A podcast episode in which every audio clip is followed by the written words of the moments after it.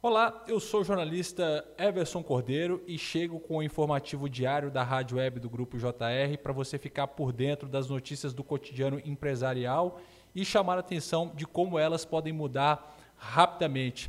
Afinal de contas, recentemente o Ministério do Trabalho publicou uma portaria em edição extra no Diário Oficial da União, proibindo que empresas exijam comprovante de vacinação no ato da contratação ou manutenção do emprego do trabalhador.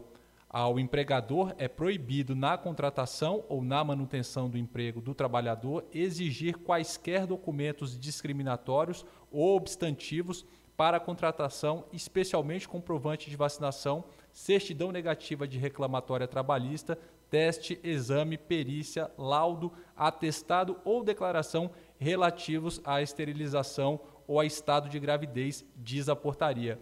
A portaria cita o artigo 7 da Constituição Federal, que proíbe qualquer prática discriminatória no ato de contratação por motivos de sexo, origem, raça, cor, estado familiar, deficiência, reabilitação profissional, idade, entre outros, considerando que o pedido de certificado de vacinação, bem como a demissão por justa causa motivada pela recusa, são também segregacionistas.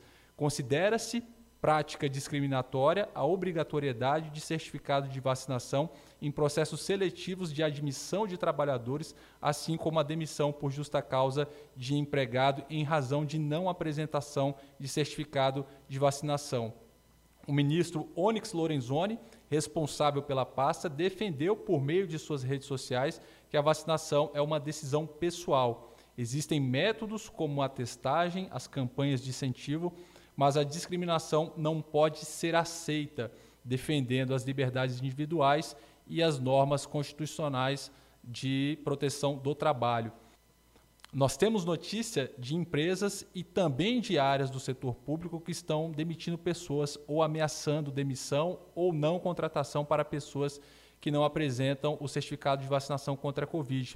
Primeiro, tanto a Constituição brasileira quanto a consolidação das leis do trabalho não fazem essa exigência, ao contrário, ao livre arbítrio, há uma decisão que é de foro íntimo de cada pessoa, manifesta o Onyx Lorenzoni.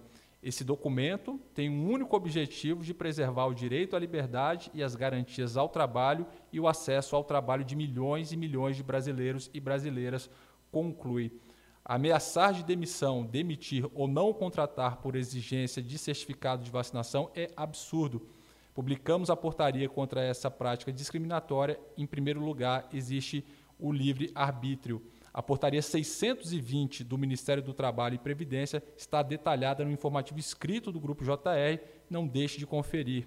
Importante ressaltar que, após a publicação dessa portaria, o ministro Luiz Roberto Barroso, do Supremo Tribunal Federal, STF, suspendeu dispositivos na portaria número 620 de 2021 no Ministério do Trabalho e Previdência que proíbem empresas de exigirem comprovante de vacinação na contratação ou na manutenção do emprego do trabalhador. Com isso, fica autorizado que empregadores exijam o comprovante de seus empregados. Na decisão, Barroso explicou que as pesquisas indicam que a vacinação é medida essencial para reduzir o contágio da Covid-19 e levou em conta o entendimento de que a presença de empregados não vacinados no âmbito da empresa enseja ameaça para a saúde dos demais trabalhadores, risco de danos à segurança e à saúde do meio ambiente laboral e de comprometimento da saúde do público com a qual a empresa interage.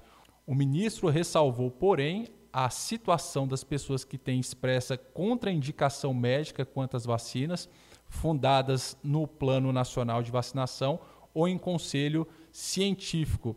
Nesse caso, ele considera aceitável que se afaste o dever de vacinação, devendo se admitir a testagem periódica de forma a evitar a discriminação laboral em razão de condição particular de saúde do empregado.